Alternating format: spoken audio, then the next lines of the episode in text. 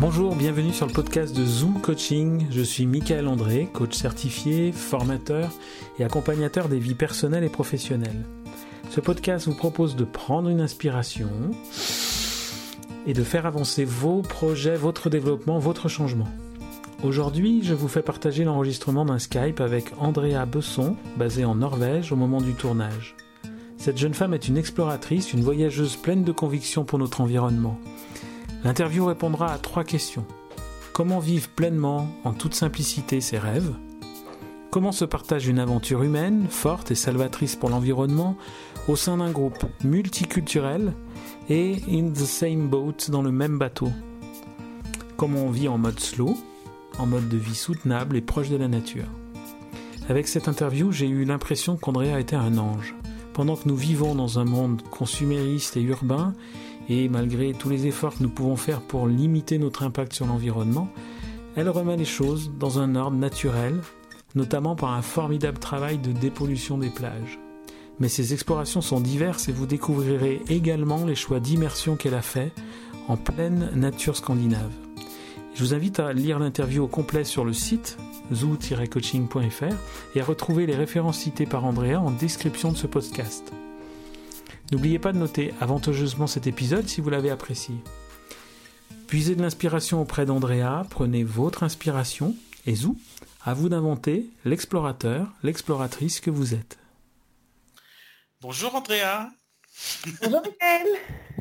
Alors moi je suis super content de faire cette interview avec toi parce que on échange déjà par Skype généralement et là tu as accepté qu'on ouvre la conversation à des auditeurs du podcast Zoo, donc je suis super content. Voilà. Euh, on se connaît bien, Andrea, puisqu'on on est de la même famille, de la famille de, mon épouse. Donc euh, c'est, euh, je suis super content de, pouvoir relier comme ça les, la vie professionnelle et la vie personnelle. Mais bon, c'est la même chose, je crois, puis tu es bien là pour en parler. Moi, je te pose une question qu'on on démarre souvent de cette façon-là dans les podcasts. C'est dans une soirée, tu dis que tu fais quoi dans la vie quand on te pose cette question, Andrea, toi, aujourd'hui? Bonne question. On me l'a déjà posé. Et maintenant, je réponds, euh, je suis une voyageuse. J'ai pas de travail et je voyage sur du long terme. Et je suis volontaire dans différents projets, mais voilà, je... Là, tu nous parles de, depuis quel endroit aujourd'hui? Je suis à Copenhague, au Danemark. Ah, ok. Déjà, c'est une euh, information importante à donner. et tu étais où euh, dernièrement? En Norvège, j'ai passé un an exactement en Norvège à faire du volontariat euh, avec différents projets. Deux projets principaux, un euh, avec des chiens de traîneau et euh, l'autre à vivre sur un voilier pour nettoyer les côtes norvégiennes. Donc là, tu as tu as quitté le voilier, tu es sur Terre, là, tu es, euh, dans la réalité terrestre. c'est ça, faut retrouver le, le, le, sol qui ne bouge plus.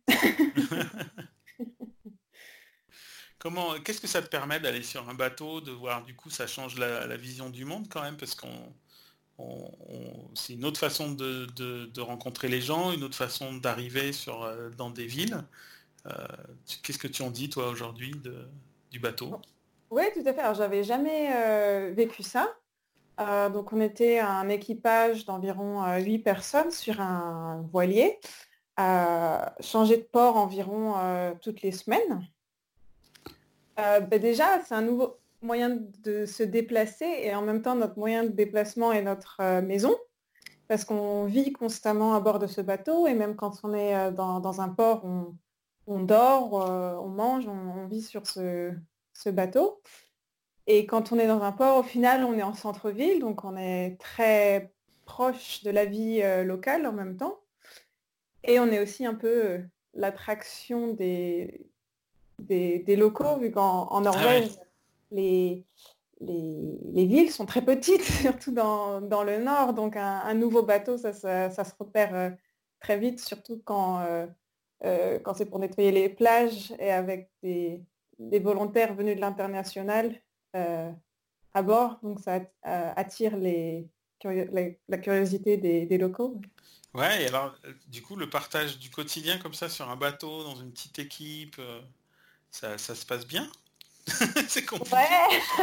Il y a plein de gens de cultures différentes. Vous êtes sur un bateau dans un espace réduit. Euh. C'est ça, ça prend un petit peu de temps euh, au début pour s'y habituer parce que a très souvent des situations où on veut passer, il y a quelqu'un qui est dans le chemin. Au début, on s'excuse et puis euh, après quelques semaines, on ne prend plus la peine de s'excuser.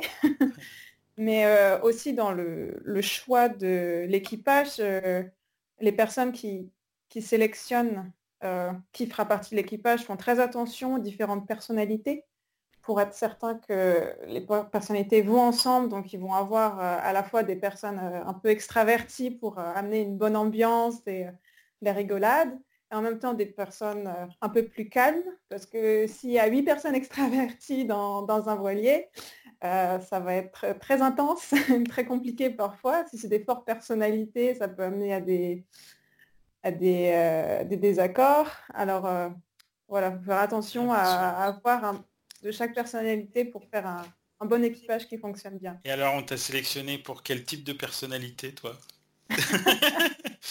Alors moi c'était justement une des choses qui m'inquiétait un peu parce que je ne suis pas forcément la personne la plus euh, sociable. Donc je pense que c'était un peu un, un défi de vivre en communauté euh, comme ça. Et moi, je suis une personne assez euh, calme et posée. Et je le suis restée. Euh, mais c'était très bien, justement, j'ai trouvé d'avoir d'autres personnes autour qui, amènent l'ambiance et après, on, ajoute notre part à, cette vie en communauté et chacun fait des petites actions pour que la vie se passe bien ensemble donc ça va être la cuisine, ça va être euh, nettoyer un peu le bateau, parce que bon, avec huit personnes à bord, euh, ça devient euh, vite sale. voilà.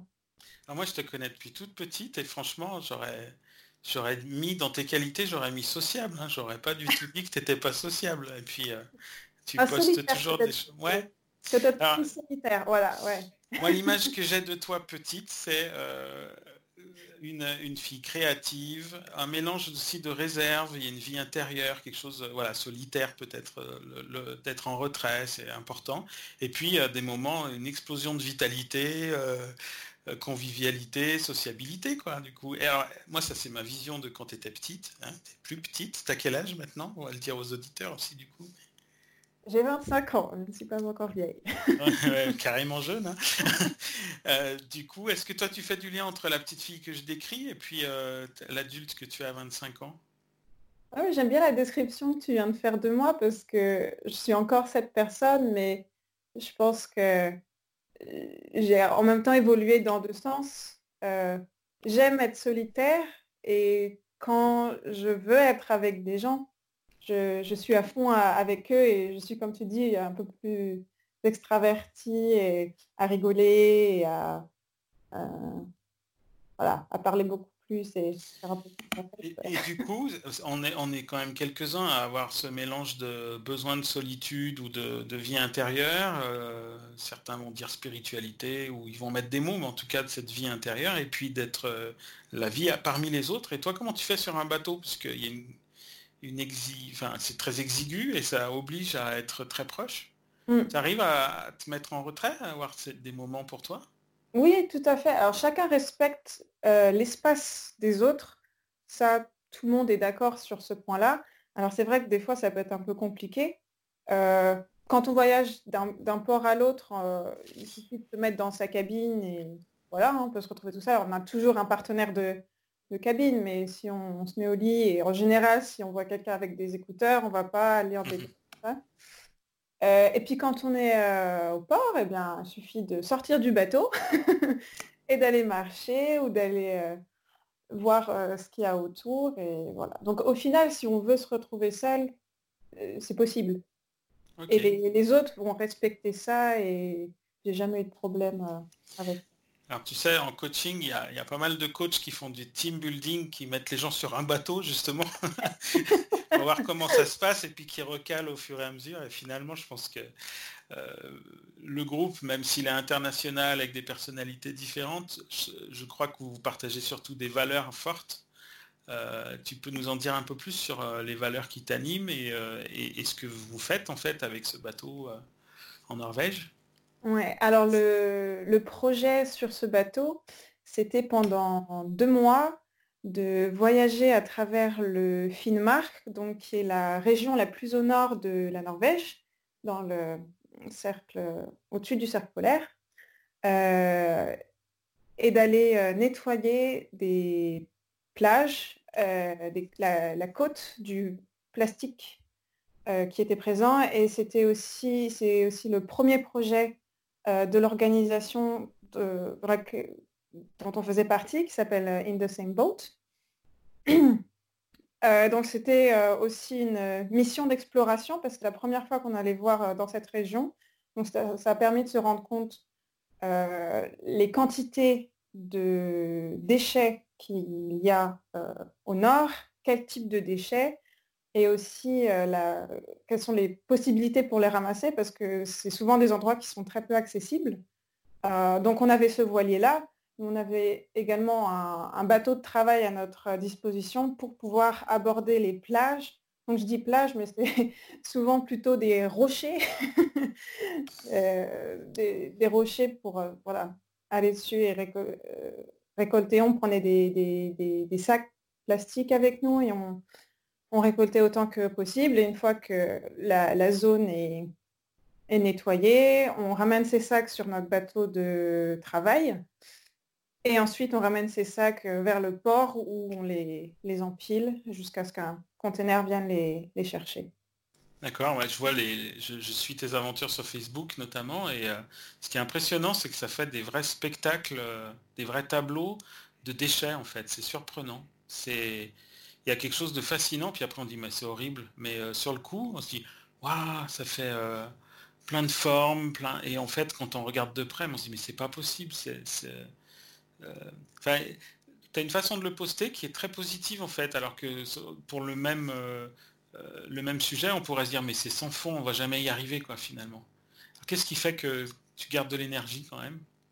Je pense qu'on reste positif parce que on est là pour faire ça, on est là pour faire une différence. on arrive sur une plage, on voit tous les déchets, on fait OK, on va tout nettoyer, on veut tout nettoyer, on est là pour ça, et peut-être que ça nous arrive de penser, oui, mais il y a tellement de déchets dans le monde entier que ça sert à rien. Mmh. Mais sauf que si, ça sert à quelque chose, parce que au moins ceux qu'on enlève ne vont pas terminer euh, en microplastique euh, dans les océans, ne vont pas terminer dans l'estomac euh, des oiseaux, des poissons, enfin de, la faune locale. Donc rien que ça, ça fait une différence. Et puis tout simplement, ce n'est pas censé être dans, la nature. Et c'est souvent ce que je me disais euh, quand on marchait euh, sur les plages ou sur des îles, le plastique, on le voit directement, ça nous attire l'œil parce que c'est pas censé être là, ça fait partie de la nature. Euh, donc voilà, après, je cache pas qu'il y avait des jours où c'était difficile parce que on peut pas toujours tout prendre parce qu'il y a des étendues euh, immenses et euh, on était entre 5 euh, à 13 volontaires à nettoyer. Et, des fois, on n'est pas assez, ou les conditions météorologiques nous empêchent de, continuer ou de revenir dans certaines zones avec beaucoup de déchets. donc, on sait qu'il y a ces déchets-là et on ne peut pas tout prendre. Et puis, parfois aussi, on ramasse une bouteille et puis sous cette bouteille, il y a une autre bouteille. Et puis sous cette autre bouteille, il y a encore du polyester ou d'autres choses. Et en fait, on, creuse, on creuse et ça n'en finit pas. Et on, se rend compte que, que la nature s'est reconstruite par-dessus le plastique, mais il y a toute une couche de plastique sous la terre qu'à la base on ne voit pas, mais qui est là. Et ça fait des années et des années que, ça s'empile. Et quand on voit ça, c'est difficile à assimiler. ok, donc là, là on est dans un endroit où il n'y a personne, personne ne vit. On est allé sur des îles où enfin, probablement personne n'a jamais mis les pieds parce qu'elles ne sont pas habitées et parce que ce sont des réserves naturelles aussi. Mais c'est là, alors que personne n'est jamais venu là, mais on a quand même un impact euh, sur la nature partout. Et ça, commence à se sédimenter. Alors ce que tu nous dis, je ne sais pas si le mot est exact, mais ça fait des couches quoi, en fait. De... Oui. Oui. Euh, alors, je n'étais pas entrée dans les détails, mais on nous avait montré une, présentation. Il y a des endroits, ça peut être 2 mètres, je crois, et en fait, ça modifie la, euh, comment on dit, la, géologie des, mmh. côtes. Euh, ça va construire des digues un peu au final, parce que ça s'accumule et, voilà. Donc ça, ça, peut modifier le paysage. Ouais. D'accord. Tu as quand même eu des choses qui t'ont fait sourire dans ce que vous avez récupéré euh, de, plastique Il y a eu des surprises rigolotes euh, Oui, on a eu des, jouets. euh, des dinosaures. Ah, alors, personnellement, j'en ai pas trouvé, mais beaucoup de volontaires ont trouvé des bouteilles à la mer avec des messages dedans. Ah, c'est mignon. Ça fait toujours plaisir d'en trouver une. Alors bien sûr, hein, on, ne les relance pas à la mer. Hein. Mais euh, toujours, on lit les messages et puis des fois, il y a un numéro de téléphone, donc euh, on essaye euh, d'appeler. Et je crois que la plus vieille qu'on ait récupérée, elle était de 2001. Donc elle avait 18 ans. D'accord, ah ouais. si on reprend dans l'ordre, tu as fait quelle formation initiale et comment tu t'en es tu t'es retrouvé sur un bateau comme ça en Norvège, dans des endroits qui sont même pas habités? C'est quoi le parcours, Andrea? Alors, à la base, euh, je ne suis pas du tout quelqu'un qui travaillait dehors. J'ai fait des études en statistique, donc avec un DUT, puis une licence en statistique. Et après, j'ai terminé un master en biostatistique, donc lié à la santé publique. Mhm.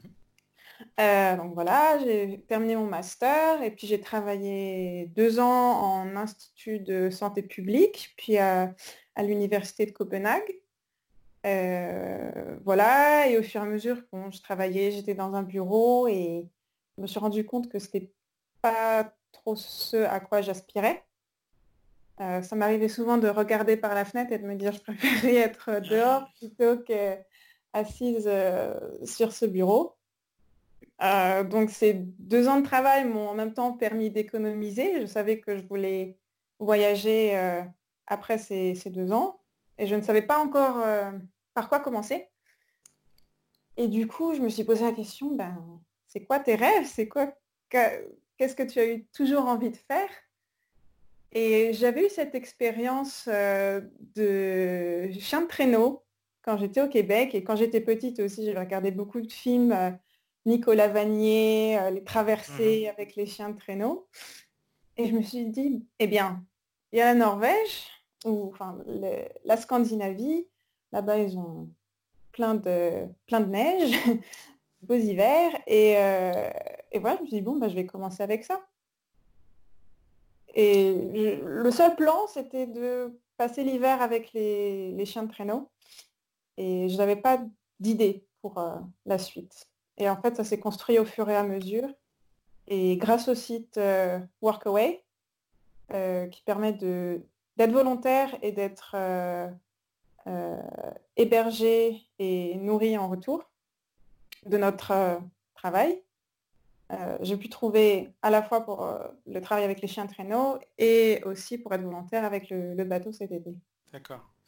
moi, ce que j'aime bien dans, tu dis, tu as 25 ans et c'est vrai que tu incarnes bien cette génération qui va là où il y a du sens, en fait. Et je trouve que c'est je rencontre beaucoup de gens de ta génération qui se posent beaucoup les questions du sens et de se dire euh, c'est pas normal que je sois dans un bureau si j'ai envie d'être dehors.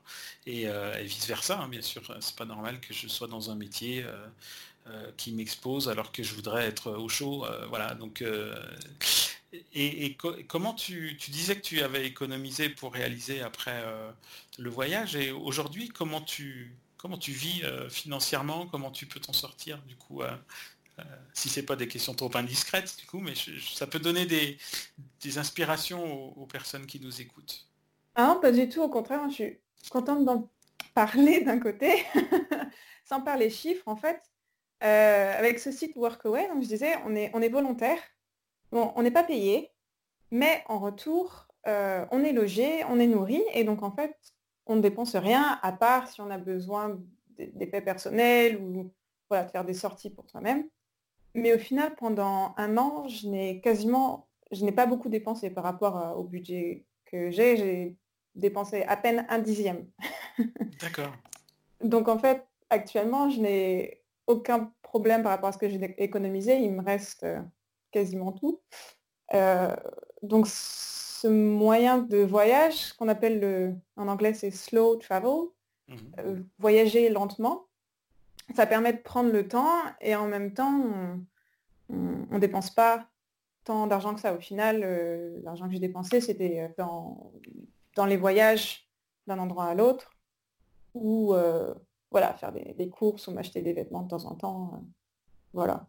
D'accord. Ouais, ce que j'entends, c'est le projet que tu mènes, du coup, ça paraît logique d'être moins dans la dépense puisque c'est le rythme du projet qui t'amène à, à avoir déjà pas mal d'activités. Je pense qu'il ne doit pas rester beaucoup de temps non plus euh, euh, par rapport aux activités euh, intenses que, tu mènes. Mais en plus, ça te nourrit, quoi. Tu n'as pas envie de, de plus dépenser ou de plus sortir finalement. Non, le rapport à l'argent change beaucoup. Quand pendant un an, alors on ne se fait pas entretenir parce qu'au final, on, donne on donne beaucoup d'énergie en, retour. Euh, mais au, au, final, on ne dépense plus et on n'est plus dans cette euh, société de consommation, tout mmh, simplement. Mmh, mmh. Et moi qui suis de retour maintenant euh, en ville, c'est d'ailleurs un peu compliqué à, retourner dans, dans cette dynamique où tous les jours, on va payer quelque chose, en fait. ah ouais, d'accord. Qu'est-ce qui t'étonne là dans le quotidien actuel euh, par rapport à ce à quoi tu t'étais habitué sur le bateau ou dans tes aventures euh, slow, on va dire? Au niveau économique? Ouais, enfin qu'est-ce qui. Tu, nous dis c'est bizarre de revenir dans la société de consommation ordinaire, entre guillemets. Qu'est-ce qui t'étonne le plus?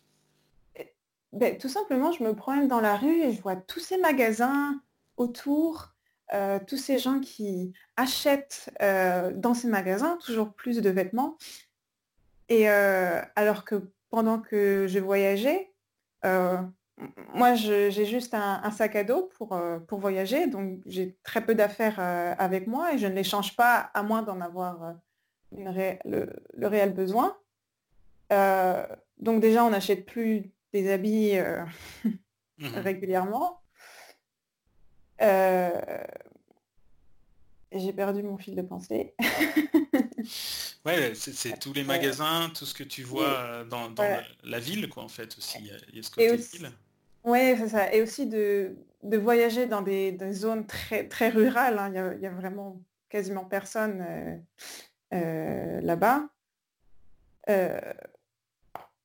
Désolée, j'ai encore.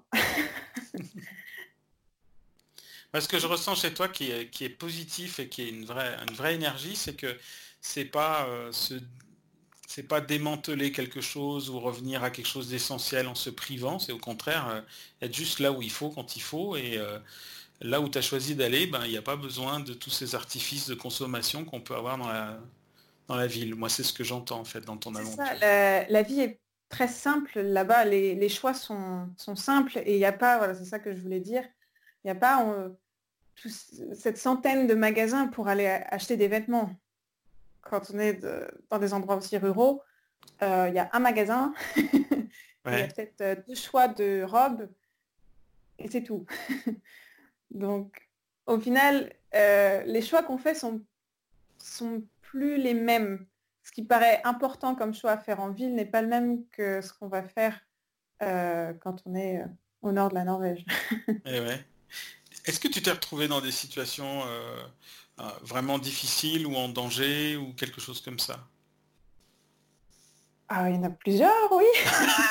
ah, ouais, du. Euh, alors la première qui me vient en tête, c'est une situation qui m'a fait beaucoup avancer dans, mon expérience. C'était quand j'étais avec les, chiens de traîneau. cette expérience m'a permis de me rendre compte que parfois, bah, on est tout seul et il faut avancer, il n'y a pas le choix. Il euh, faut savoir se débrouiller. Voilà. Euh, donc, euh, on était deux équipes de, chiens, donc huit chiens dans, chaque équipe, à partir faire notre, entraînement. donc, on part et puis l'autre volontaire devant moi avait souvent ces, chiens de, tête qu'on appelle des leaders qui s'arrêtaient.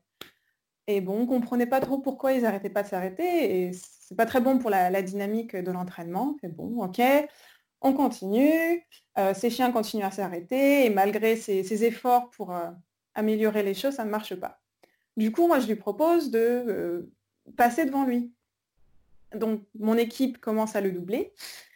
Sauf que chacun dans notre équipe, on avait un chien qui... Ces deux chiens ne s'entendaient pas du tout. Et ils ont commencé à se battre. Euh, et ce qu'il y a, c'est que ce, genre de combat, ça peut être euh, très, très rude. Et j'ai bien cru qu'on allait devoir ramener un chien mort. Mais tout... après ce qui m'a semblé plusieurs euh, minutes, on a essayé de séparer ces deux chiens et finalement on a enfin réussi, mais ces minutes m'ont semblé interminables et c'était très difficile de les séparer et je me suis dit mais qu'est-ce qu'on va faire? Mmh. Euh, On était juste deux volontaires, donc les chiens ne se sentent pas ne nous voient pas forcément comme euh, alpha, on va dire. Donc ils ne nous respectent pas forcément euh, complètement. Donc, c'était très difficile de, les séparer. Et sur ce moment-là, je me mais qu'est-ce qu'on va faire? Il n'y a, personne pour venir nous, aider, on n'arrive pas à les séparer, ils sont vraiment agrippés l'un à l'autre, c'est dangereux. Et tous les chiens autour commençaient à s'exciter, à se tirer la queue dans tous les sens. Euh, voilà. On a fini par réussir à séparer ces chiens. Mais ensuite, nos deux équipes qui étaient côte à côte étaient euh, toutes entremêlées parce que les chiens sont euh, attachés avec des, cordes devant et derrière. Sauf que du le truc, voilà. Ça nous a pris environ 15 minutes pour séparer euh, les, deux équipes. Et puis entre-temps aussi, j'ai vu que mon l'autre volontaire avait été un peu blessé dans, dans le combat. Alors, il s'était fait mort, mais pas non pas que le chien avait voulu le mordre, mais il, avait trouvé sa main au mauvais endroit au mauvais moment. Donc voilà, et on continue, on, réessaie de continuer, donc euh, il repasse devant, hein, parce qu'on ne voulait surtout pas euh, reproduire ce schéma-là.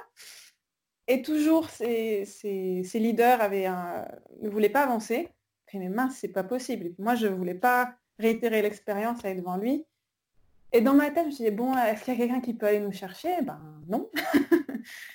Et voilà. Donc au final, on a réussi à trouver une solution. J'ai dû, j'ai dû lui, on a dû échanger un des chiens de mon équipe avec ses chiens, et au final, ça a fonctionné.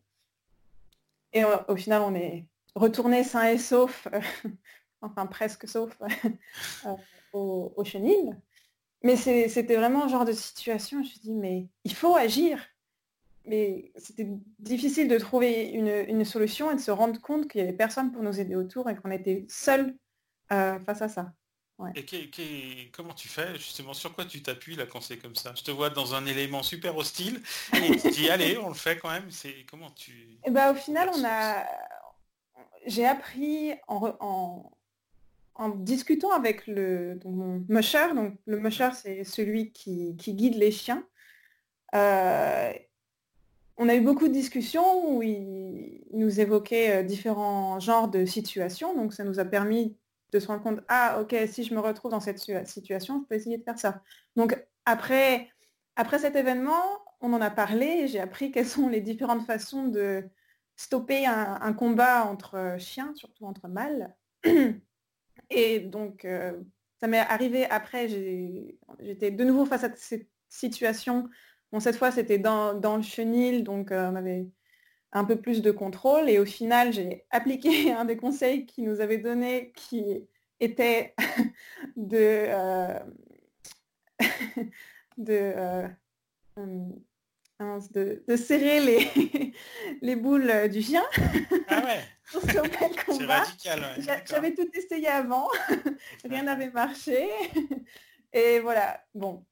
Mais euh, en fait, quand quand on est face à, des situations comme ça, quand on est, dans, comme tu dis, dans un environnement hostile, on n'a pas la possibilité de s'apitoyer sur son sort ou, ou d'appeler quelqu'un. Il faut, faut, agir. Faut, en fait, il faut prendre une décision. Et une fois qu'on a pris cette décision, on s'y tient et on ne revient pas dessus. Voilà. faut assumer le, faut assumer les choix qu'on fait. Et une fois que c'est fait, il faut y aller. Faut pas douter.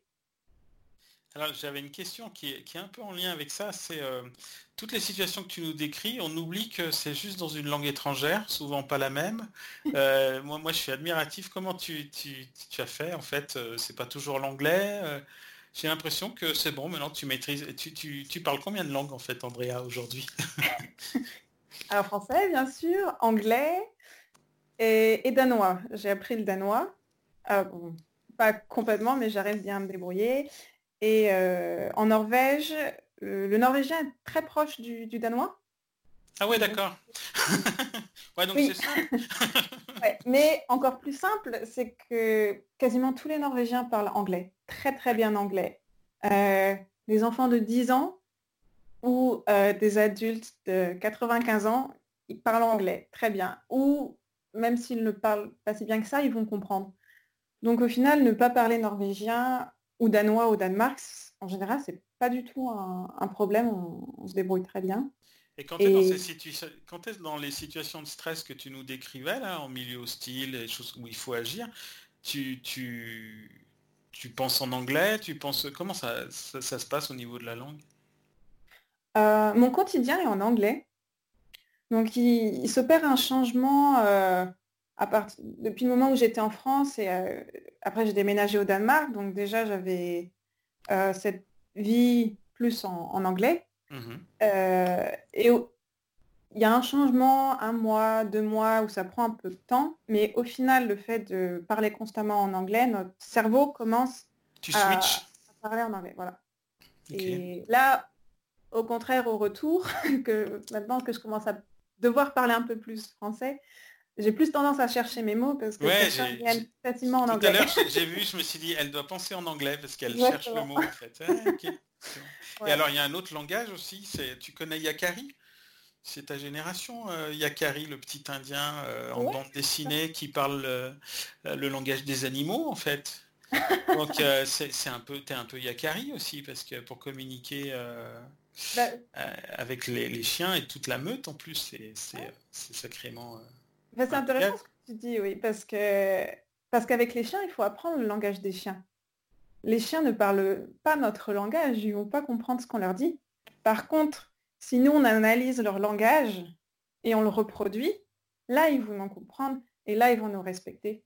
Euh, avec les chiens de traîneau, c'est un peu comme une grosse meute, un peu comme des loups, donc ils ont le même système où il va y avoir un, chien, on ne va pas dire alpha, mais un, chef de meute, il va y avoir une hiérarchie. Et nous, en tant que machar, euh, il faut qu'on soit au top de cette hiérarchie. Euh, donc pour certains chiens, c'est assez facile de leur faire comprendre.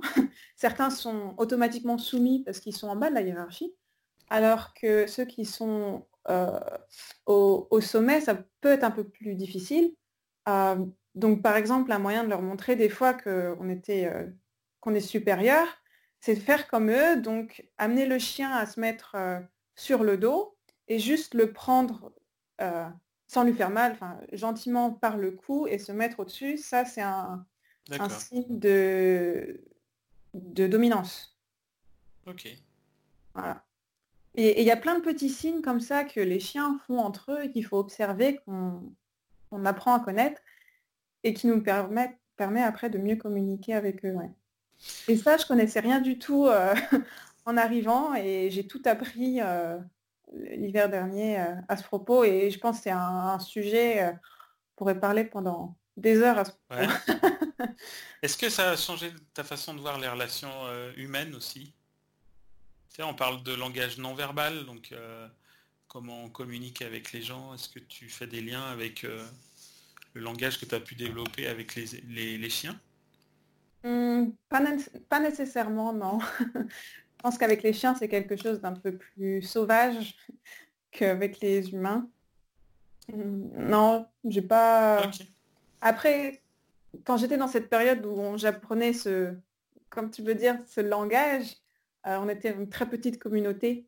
On mhm. se connaît tous, donc je pense pas que j'ai essayé d'étudier les gens. D'accord. Et alors, dans toutes ces situations que tu nous décris, euh, c'est quoi les valeurs qui t'animent? Qu'est-ce que c'est qui... Tu te dis en fait, dans tout ce que je vis euh, de très différent, c'est quoi la valeur principale? C'est de vivre. Ouais, c'est chouette. J'ai appris à vivre, euh, non pas que je ne le faisais pas avant, mais à vivre pleinement les, les, événements et apprendre à, lâcher prise et profiter, profiter du moment. Ouais. Super. Alors c'est quoi la prochaine aventure? C'est une très bonne question. euh, c'est pas du tout encore fixé. Euh, j'ai des idées de Nouvelle-Zélande parce que ça fait très longtemps que j'en parle, donc euh, ça pourrait être voilà, 2020 pourrait être l'année de la Nouvelle-Zélande. D'accord. Et encore, bien entendu, ce sera des, projets liés à être dehors, à préserver l'environnement. Hmm.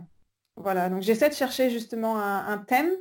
Pour moi, je veux pas juste voyager et visiter, j'ai besoin de quelque chose de plus profond euh, derrière à explorer.